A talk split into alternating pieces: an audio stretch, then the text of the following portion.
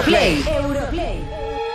A mí me llega un día Kiko Beja y me dice, tenemos que hablar de cosplay. Y le dije yo, digo, es un grupo que a mí ni me va ni me viene. Digo, o sea, a mí Chris Martin y el resto de la banda son muy sosos y no me interesan, son los U2 de Hacendado. Entonces él me pasó la mano por el lomo, que es lo que suele hacer cuando yo digo una de estas cosas de cuñado relacionada con cualquier vertiente de los videojuegos y me dijo, no, no, cosplay es un poco la gente que se disfraza y dijo, hombre, sí, si esto lo he visto yo por la tele. Pero claro, mis conocimientos se quedan aquí. Entonces de repente, aquí ha venido Laura Sánchez, Laura Diola.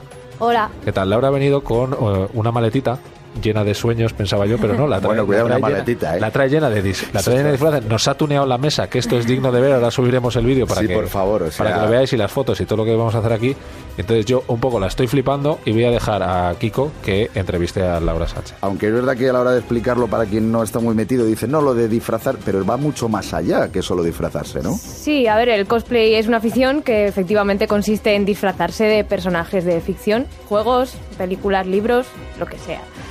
Lo que lo diferencia de los carnavales, de Halloween y todo eso, no lo lleva a un espíritu tan fiestero, sino que es más artístico, más artesanal. Y también tiene un sentido más del cariño que le tengas a los personajes. Claro, pero evidentemente lo que es un universo, porque tú no te disfrazas de las chicas de oro ni de Hostal Royal Manzanares. Pues Es hay decir, gente te que sí, hay el gente cosplay- que sí. El cosplay de Hostal Royal Man- de Lina Morgan en Hostal Royal Manzanares entiendo que no estará muy desarrollado. Es decir, aquí evidentemente hay un universo, ¿no? Hay, Hay- unos gustos comunes. Bueno, yo he visto en, el- en la época del tío de la vara, en, en los expos había gente disfrazada de él. No o sea, sí, sí, sí, ¿En sí. serio? Se me está ocurriendo una Las vida chicas de muy, muy loca. O sea, eh, se me está ocurriendo el Tekken y el tío de la vara se os voy a crujir vivo.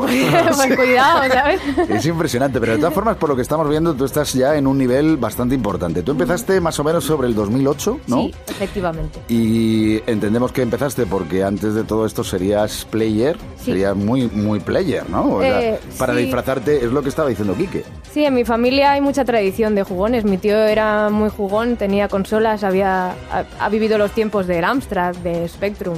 Esos, esos tiempos. Entonces, tiempos. entonces él me, él fue el que me introdujo en este mundo desde muy pequeña. Para mí es que el mundo de los videojuegos ha sido una afición muy normal porque mi familia estaba muy, muy introducida, muy normalizada. Para nosotros era muy natural reunirnos para jugar juegos. Luego lo típico que llegas al colegio y te empiezan a decir qué raro lo que haces, tal, ¿no? Pero en casa para nosotros era, era O sea, que has vivido esa El ocio, el Es que yo ocio- cuando lo cuento no se lo creen. Eh, sí. Que daba vergüenza decir que jugabas a videojuegos porque te miraban mal. Sí, sí, claro. Era y, raro. y ya he, pas- he pasado, además yo en mi adolescencia eh, fue, fue aquel momento en el que las chicas gamers eh, pasamos de ser unas tías raras y asquerosas a ser unas semidiosas y fue como...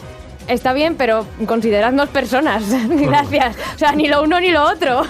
Cuéntanos, es decir, tú tienes un trabajo tuyo, pero ¿a ti te gustaría, si la vida se te llevara por ese camino, dedicarte de una manera más o menos profesional a esto? Es que es muy difícil ganarse la vida con el cosplay porque como todas las profesiones artísticas son contratos por obra y el cosplay, por lo menos en España, no está tan extendido como para ir enlazando un trabajo con otro. Ajá. Yo he trabajado, eh, bueno, ahora mismo estoy con Activision, el cosplay de Destiny lo hice para ellos y me siguen llamando para cosas. Estuve en la Paris Games Week con ellos y, y también estoy con Electronic Arts, que me llaman de vez en cuando y además ahora estoy súper emocionada con ver, Andrómeda. Es que has traído Massive Effect por todos los lados. Eso no hace falta Sí. ni que lo jures. O sea, con Andrómeda estarás eh, dando palmas con las orejas, como estamos Sí. todos. El día N7 estuve vestida de tal y repartiendo golosinas por ahí con, Ah, con Electronic Arts. Eh, a ver, para que se hagan a la idea los, los oyentes, los players, eh, vamos a explicar alguna de las piezas que ha traído y, por ejemplo, cuánto se puede tardar en hacerlas. Eso, explicádmelas. A ver, esto que ves aquí, Sí. esto es una armadura fantástica de un personaje de Mass Separ, pertenece a Mass Effect, un juego que te recomiendo Correcto. que empieces a jugar a él desde ya.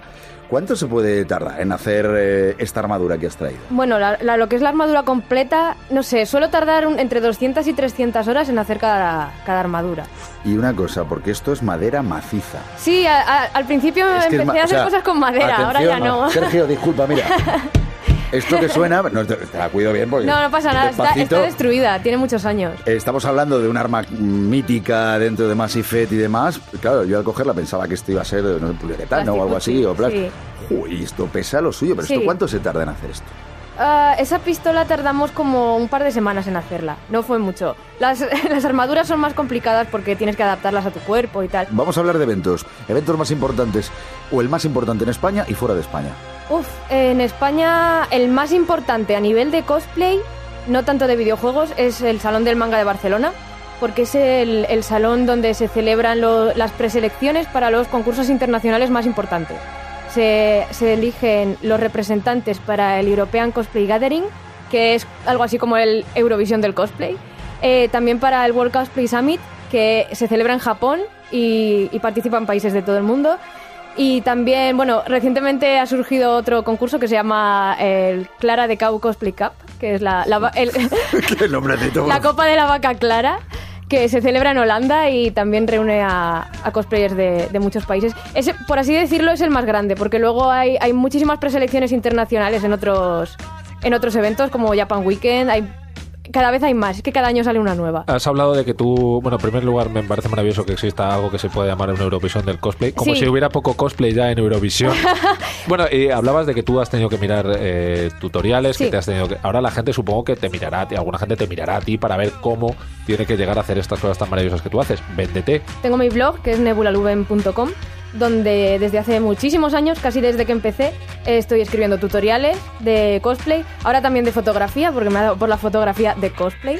Y, y también estoy hablando mucho de cómo, cómo llevo esa afición también. Incluso hago, hago streamings, hice un streaming, mi primer streaming en YouTube haciendo un molde de silicona hace, hace unas semanas. ¿Y ¿Tenéis patrocinadores también? Ahora mismo sí, ahora por suerte, que es que para mí es como un sueño. eh, ahora mismo me está patrocinando la tienda formx.es. Es una tienda de que se dedica un poco al, moldeo y tal. Bueno, y, y yo creo que va, porque es que se nos va el tiempo. Kike, ¿qué me queda mejor? Pues desde, desde el máximo cariño, Kiko.